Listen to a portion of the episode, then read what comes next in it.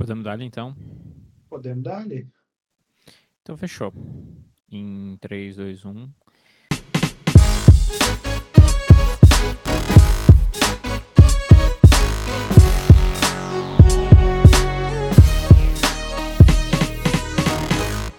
Sejam muito bem-vindos a mais um episódio de Dropback Podcast. Hoje estamos de volta somente comigo e com o Lene na nossa cadeira na nossa mesa oval, sentados nas cadeiras, é isso que eu quis dizer. Uma boa noite, Lene.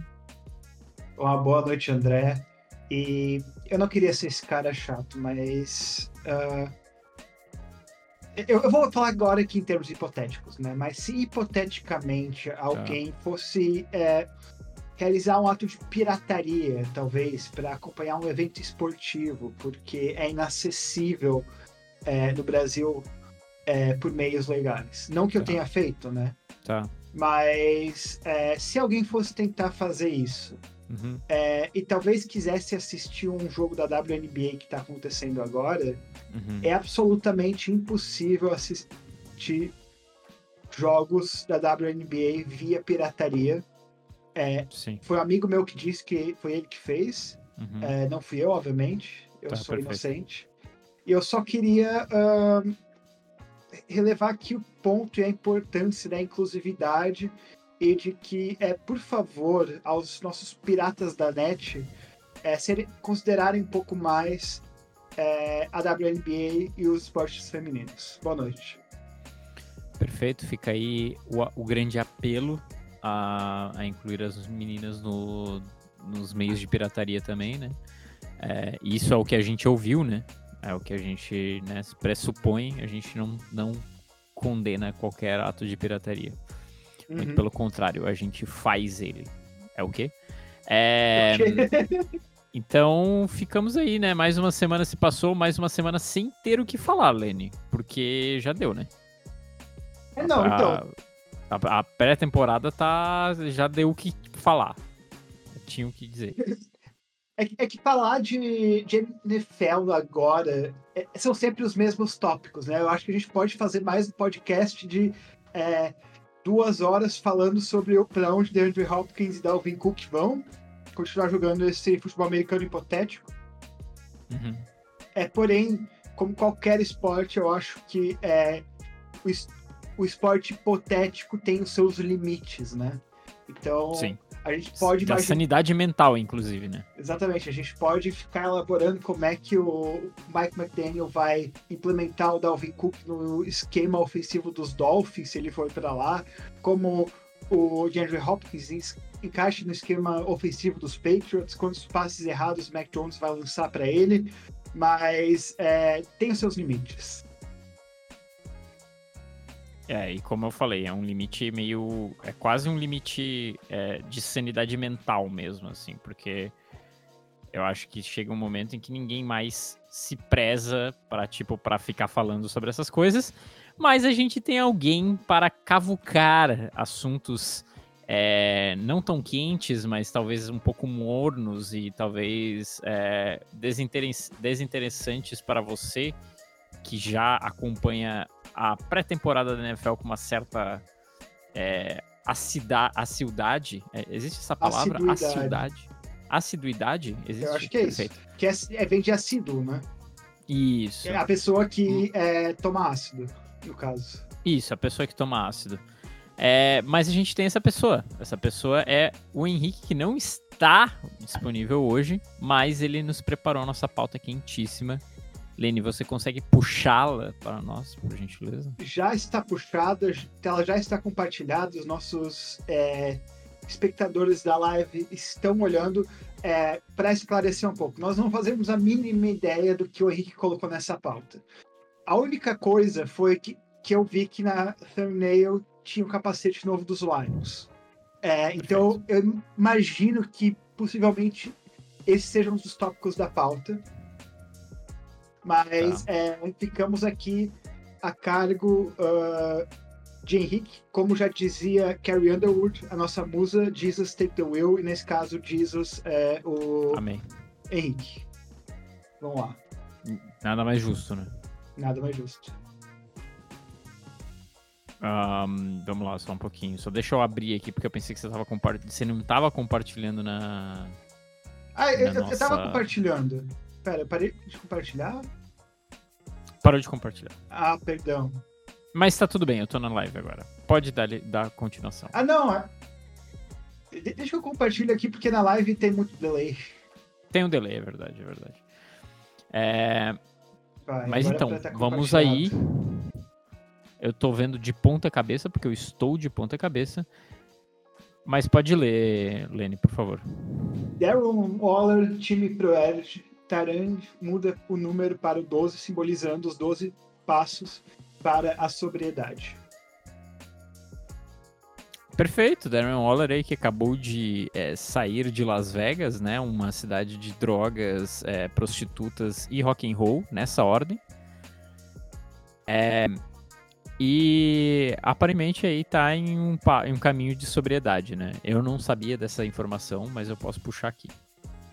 Então, é, já é algum tempo que o Darren Waller tem é, tá nesse caminho da sobriedade na verdade, desde que ele entrou na NFL, porque é, e, e, ele fala muito da situação, porque é, nós todos sabemos que o futebol americano é um esporte brutal é, e para mitigar a dor, muitos jogadores têm que usar produtos farmacêuticos fortes. Fortes. É, e muitos deles acabam é, ficando viciados neles, porque é, são produtos fortes e a indústria farmacêutica americana é voltada para o lucro e para continuar usando, então é muito fácil quando tu joga um esporte que é cobra tanto do corpo assim, né? Uh, tu cair nesse ciclo vicioso. É, e o Darren Waller acabou caindo nisso, acabou combinando também com outros, outros vícios, outras drogas, que nem o álcool. Porém, já faz algumas temporadas que ele tá meio que nesse processo de é, sobriedade e ele é, assumiu o número 12 nos Giants para representar esses 12 passos da sobriedade.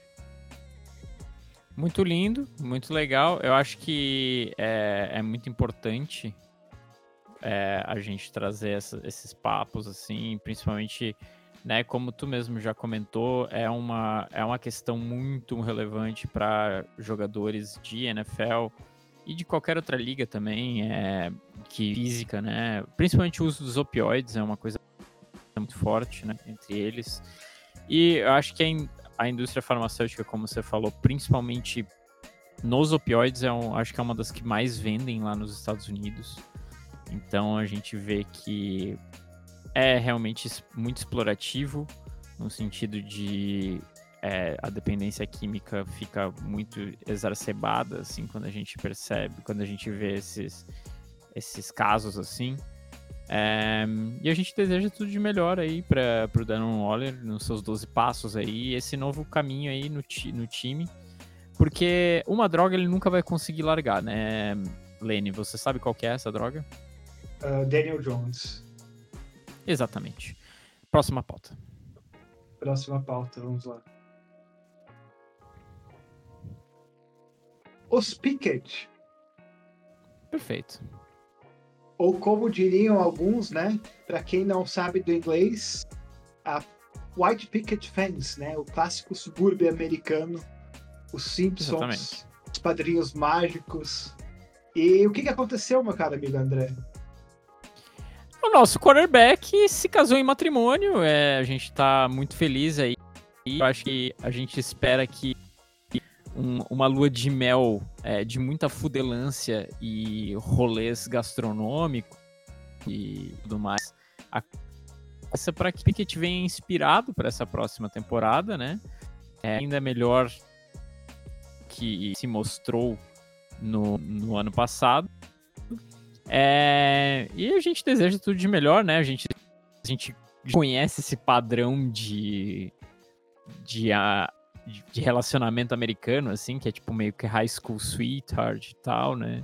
Aparentemente eles estavam já namorando há muito tempo, ela era jogadora de futebol da, da, da faculdade, etc. O que eu acho bem bacana, mas fica aí os meus desejos de felicidade e uma péssima pintura abstrata que fizeram no casamento, uma pintura ao vivo é, que vai provavelmente ficar pendurada na casa em Pittsburgh de, dos Pickett por um bom tempo. Exatamente. E eu acho que aqui a gente vale, vale a gente é, falar dos dois protótipos protótipos de QB que existem que quando entram na liga, né? Que é os casados e os não, e os não casados.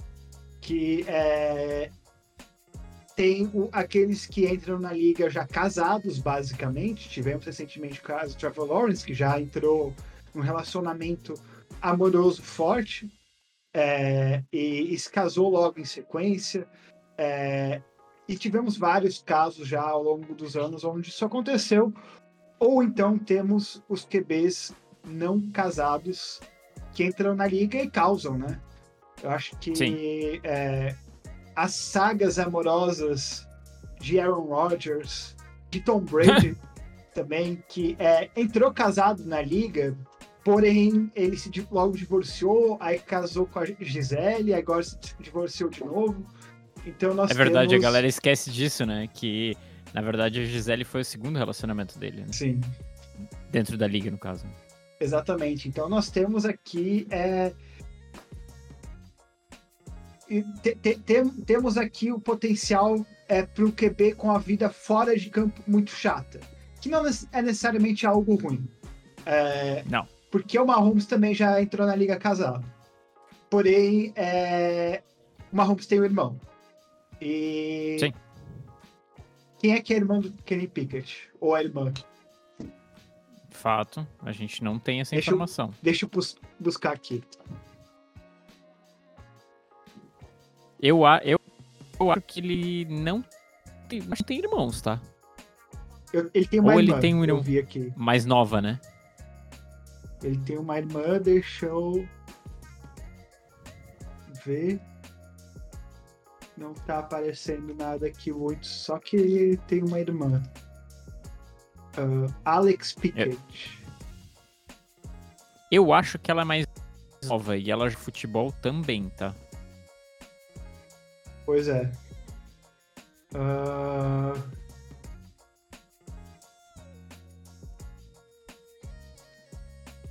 Sim.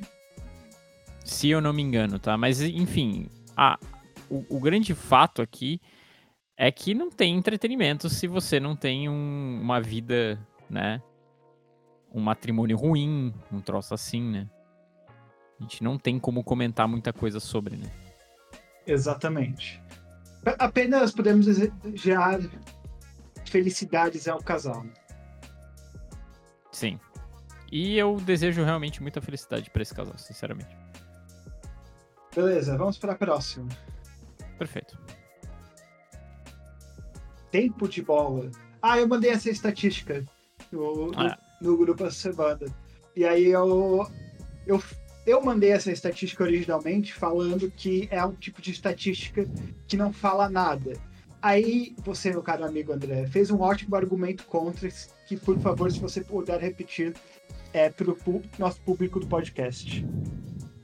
Perfeito. Eu, eu, eu entendo a argumentação de não fazer sentido é, o tempo de bola ser é, determinante, porque eu acho que existe um ponto onde, cara, é, quando você tem um quarterback explosivo, isso não significa absolutamente nada. Então, a, gente, a gente consegue ver.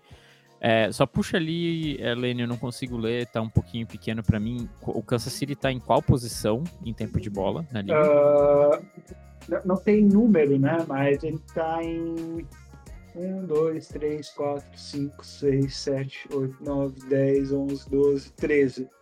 Meio, do, meio da liga. Entendi.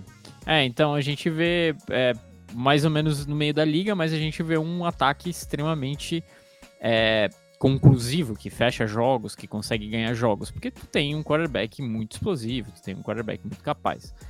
Mas do outro lado, quando tu tem times, até às vezes com uma, uma certa é, mais old school em suas, em suas vamos, vamos dizer assim, suas temáticas em questão de ataque e tudo mais, quando você pega assim um Mike Tomlin, é, talvez até o próprio né, é, técnico Washington Commanders, que o, Ron Rivera.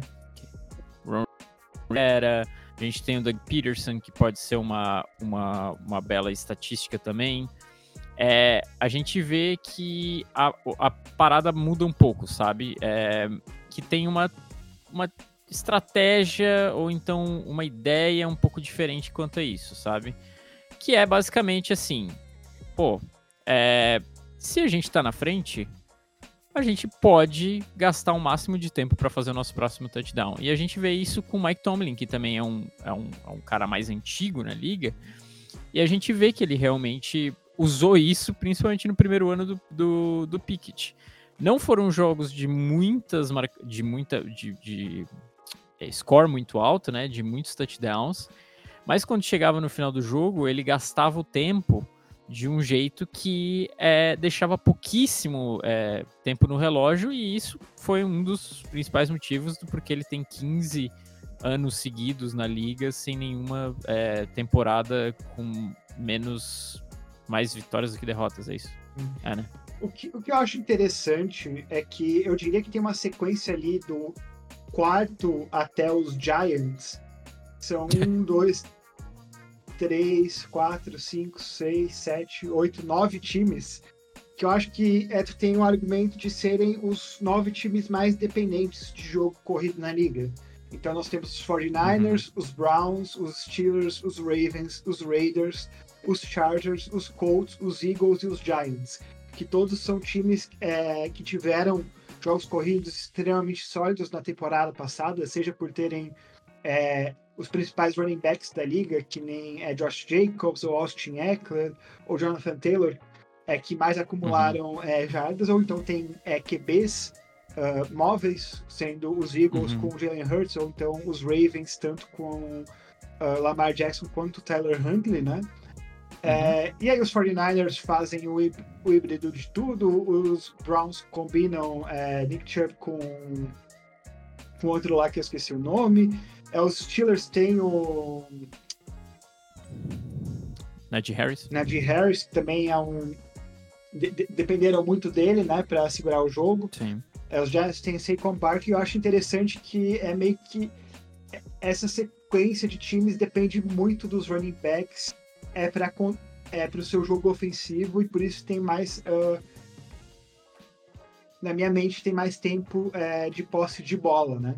Mas eu também acho que isso uhum. pode dizer algo sobre o sobre as defesas e a capacidade de é, causar turnovers, que nem uma uh, que, que, nem os Panthers, porque os Panthers no papel têm uma defesa boa, porém os Panthers estão em último na estatística. Foi o time que menos uhum. teve a bola uh, a posse de bola em campo é, durante essa temporada. Porém, é, a defesa dos Panthers é, não produziu muitos turnovers ao longo da temporada. Ela é uma defesa boa em meio que conter os ataques adversários, né?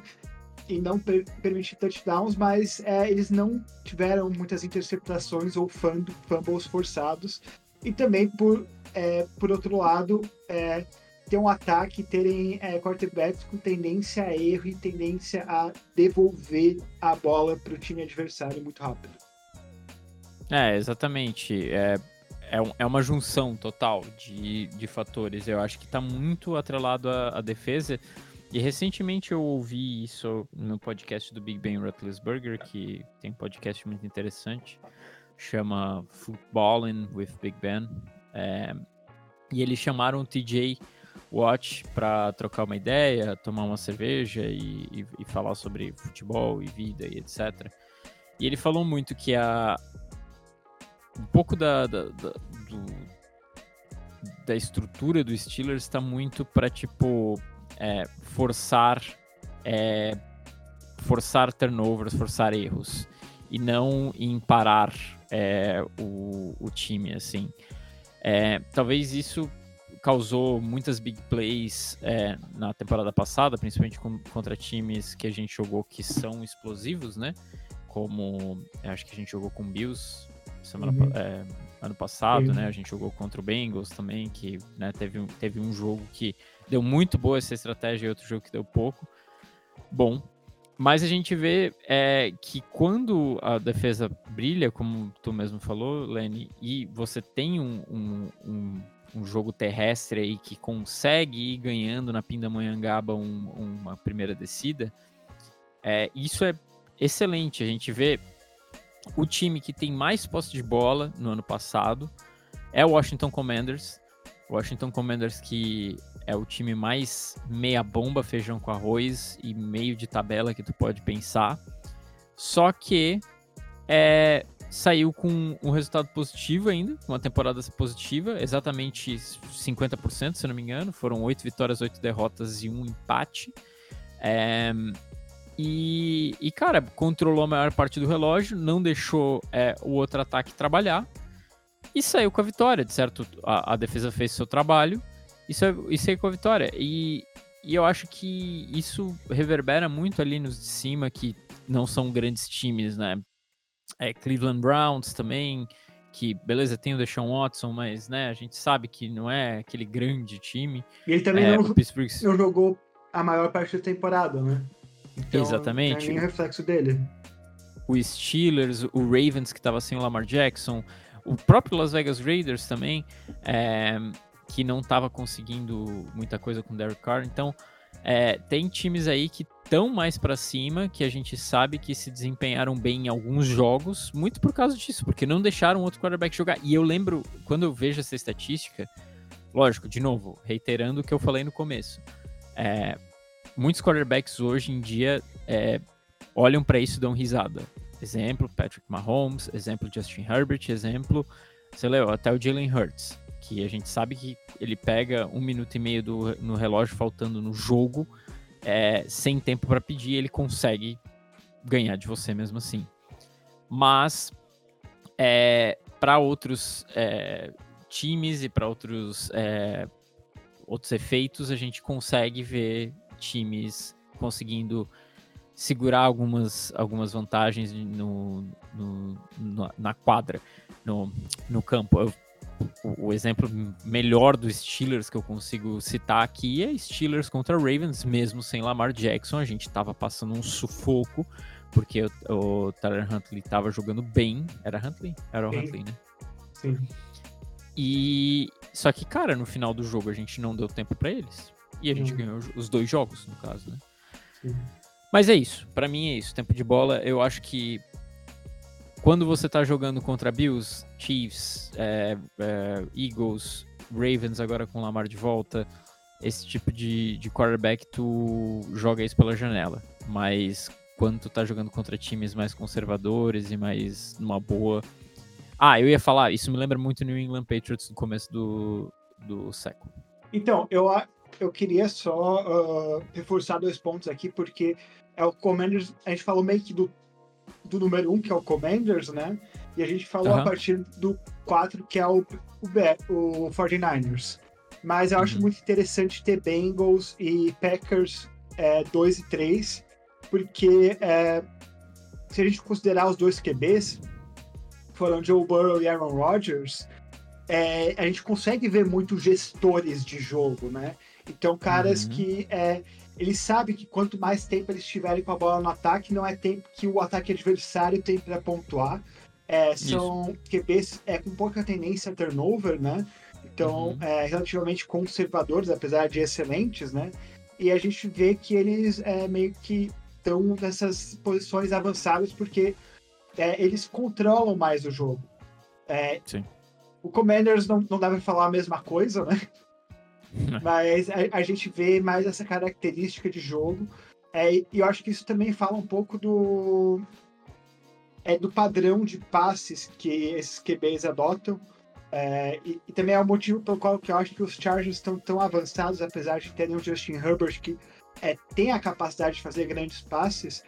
É uma das nossas maiores, maiores críticas aos Chargers da temporada passada é que eles estavam chamando é, jogadas muito conservadoras para o QB que eles têm. É, apesar do Herbert ter a inteligência e a habilidade de jogar esse jogo mais conservador, tu não precisa fazer isso.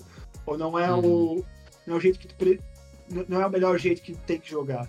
É, que pode jogar, mas eu acho que isso também reflete em parte, então esses passes mais curtos para o meio do campo, é, causando com que os é, jogadores parem no meio do campo e o relógio continue rodando, ao invés de é, voltado mais para as laterais também.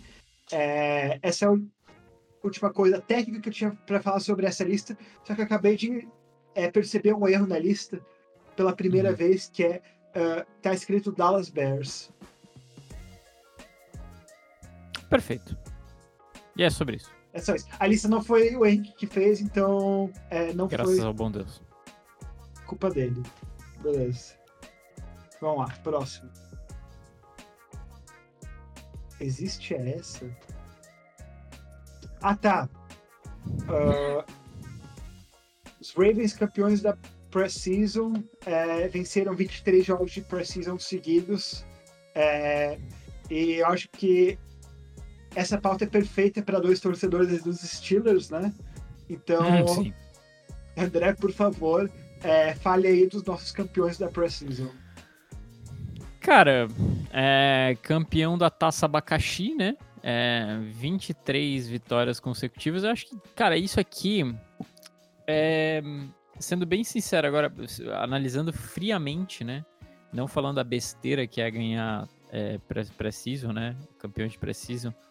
É, analisando friamente, eu acho que fala muito sobre a capacidade do Ravens de sempre ter uma defesa muito boa. Porque mesmo com é, rookies jogando, eles têm uma defesa muito boa. O Ravens sempre foi um time muito defensivamente forte. Agora com o Lamar Jackson a gente vê eles é, forte, fortes no ataque também. Mas nunca teve uma presença muito grande de tipo é, grande quarterbacks. Cara, o, o, o, último quarterback que fez sucesso foi o Joe Flacco, pelo amor de Deus. Né? Até né? o Lamar.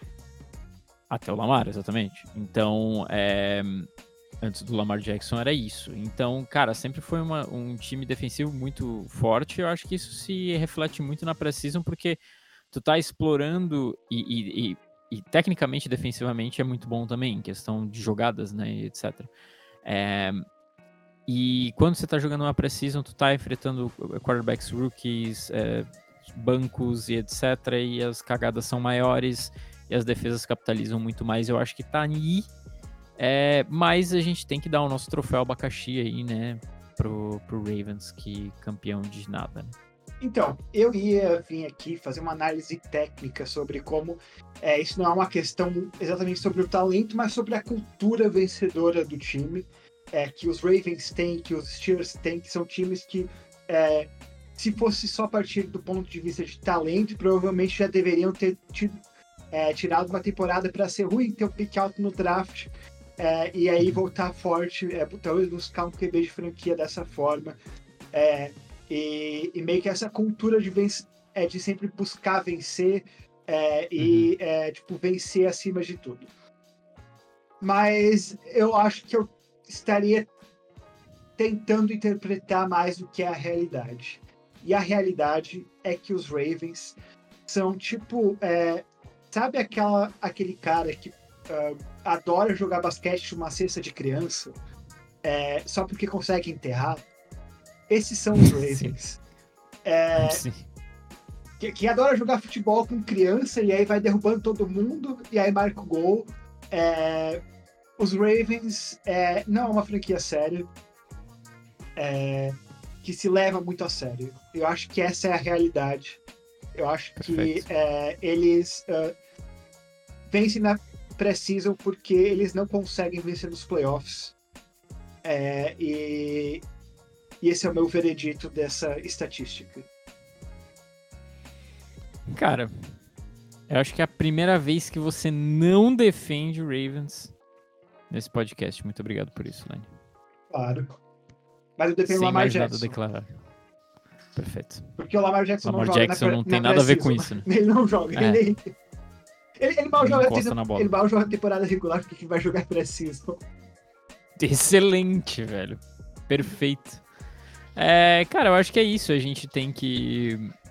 A gente tem que falar que, cara, eu, eu acho, sendo bem sincero, eu acho que a, que a maior treta aí é.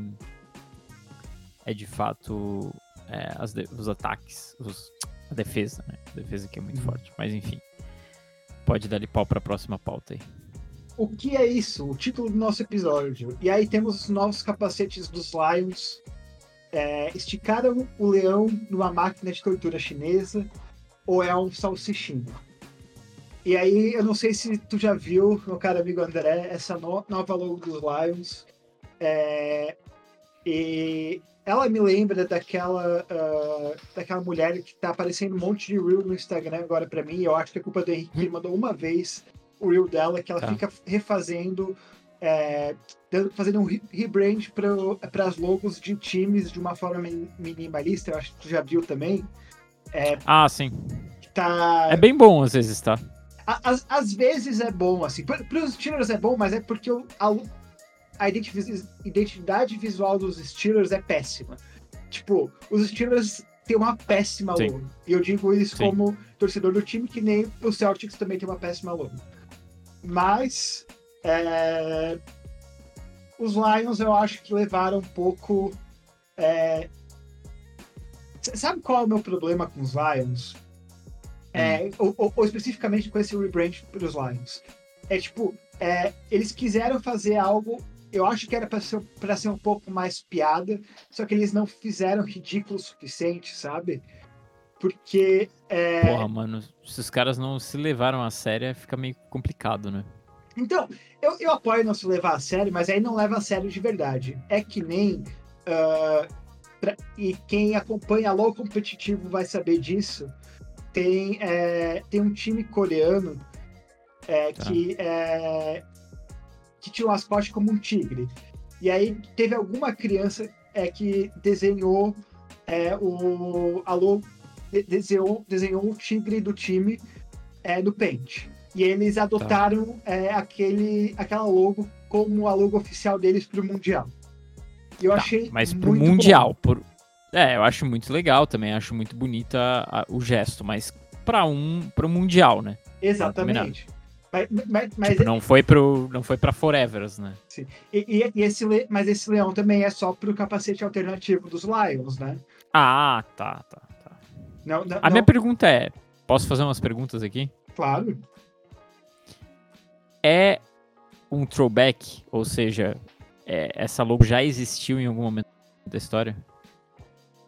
Ou, eu tipo, é um rebrand, rebrand mesmo? Não, não, não é que é um rebrand, é só pro capacete novo, né? Sim, uh... sim, é só tipo uma releitura, tá. A, então, a parada eu... que eu tenho que falar.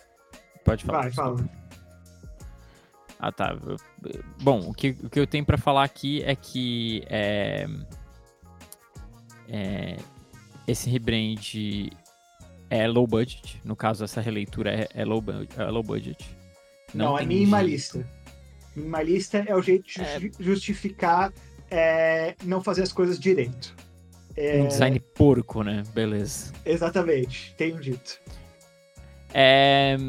E sobre, as que... sobre os questionamentos do Henrique ali, sobre é um salsicha, é uma máquina de torturas é, chinesa, eu acho que a gente pode seguir por essas linhas de pensamento, mas eu acho que também a gente pode ir por uma terceira linha de pensamento, que é eles pegaram é, o leão é, do Detroit Lions, que já existe, né? O leão bonito, belo, formoso e tudo mais, e deixou ele nessa off-season inteira sem comer um grãozinho de arroz. E daí deu uma desnutrida, deu uma, uma despompoada, assim, né, no, nas, nas, nas, suas penugens, né? E acabou é, se tornando essa, esse, esse leão magricela aí, né? Que a gente vê, eu acho que tem uma anorexia, talvez um, um, um início aqui de fome é, nesse leão aqui.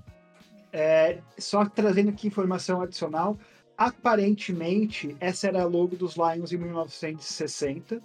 É, que ah, é, então tá aí. Que é o leão com as duas barras, uma azul e uma prateada, que eu não faço a mínima ideia por que, que elas existem. Eu acho tá. que era, eram as torres gêmeas de Detroit, é, que acabaram caindo em solidariedade também em, 2000, em 12 de setembro de 2021. É, só minha teoria aqui. E é, conta, eu já ia perguntar se era verdade. e quanto a minha opinião sobre é, o leão em si, primeiro que ele me lembra um pouco a esfinge do Egito, sabe? É, e também pela arte me lembra algo que poderia tipo aparecer nos desenhos é, na, nas paredes, sabe? No, nas pirâmides do Egito, em algum negócio arqueológico. É, então eu acho que é, é, mais retrô do que 1960, eu acho que é retrô para uh, ah, antes de Cristo. É, não tô te ouvindo. Não tô te ouvindo nada, nada, nada. Só tô vendo. Só tô te vendo na câmera. Before Agora... Christ, mano. Before Christ. Perfeito. É, tá me ouvindo? Tá, agora parou de novo. O que, que tá acontecendo? Cara, eu não sei, mas vou, vou, vou voltar neste microfone enquanto não descubro o motivo. É. Então, é, eu, eu também consigo ver essa, essa esfinge, tá? Eu também consigo ver talvez uma inspiração aí egípcia. A gente sabe aí que Detroit tentou colonizar o Egito antigo, né? Mas por, uma, por um desacordo aí entre é, a Cleópatra e o... o, o... Não, eu até ia falar um pouquinho mais, eu ia falar... É, um, um desacordo... Agora não mais um, desac... que tá acontecendo? um desacordo entre. Entre. Eu acho que eu sei o que, está acontecendo um pouquinho. É o gato? Provavelmente.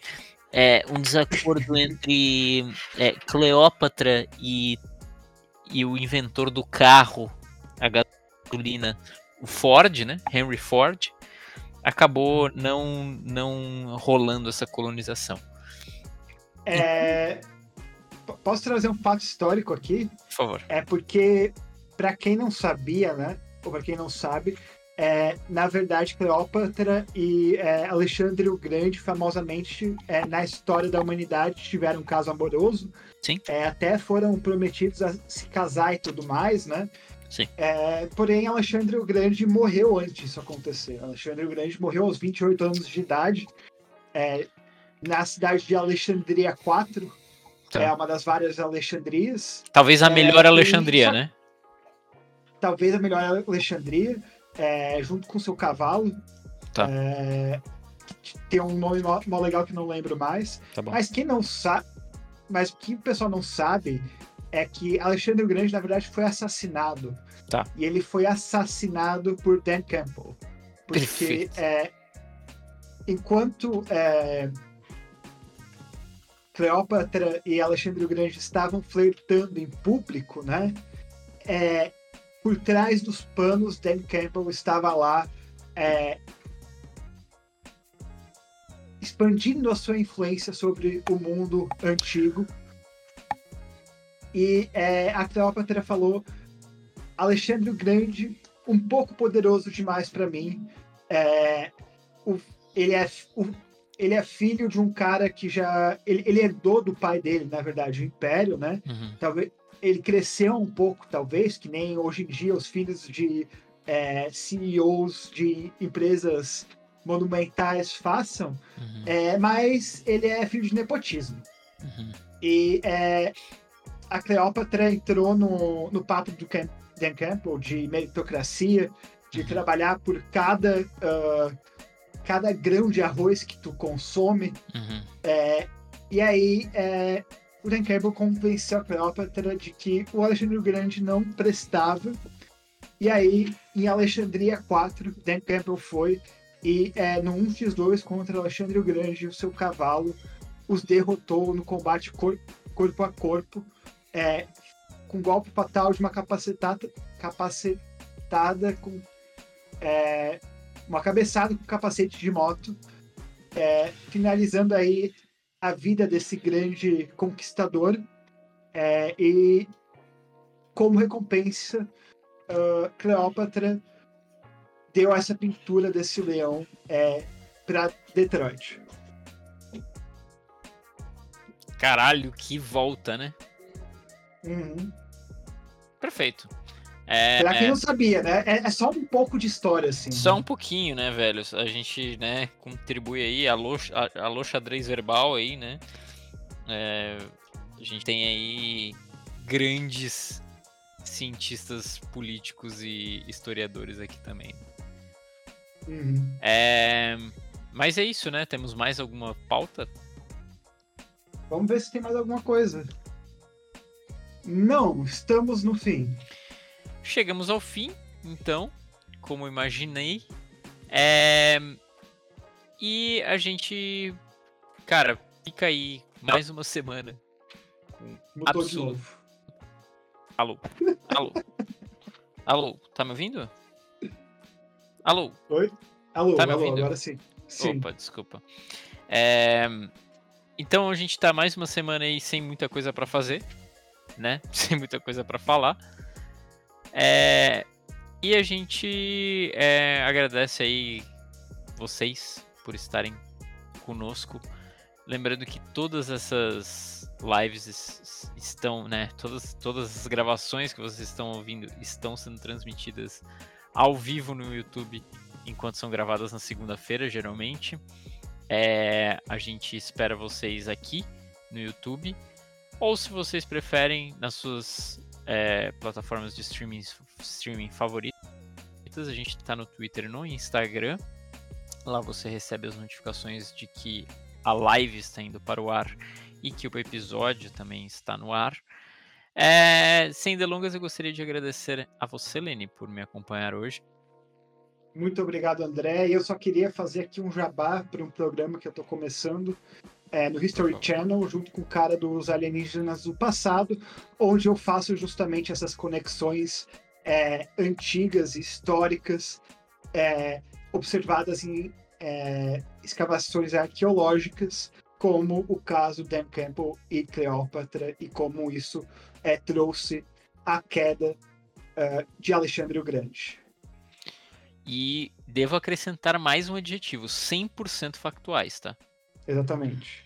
Tá tocando é... companhia aqui, eu preciso dar uma saída. Então, pode se, pode se despedir. Eu também me despeço de todos vocês. É, até a próxima e tchau.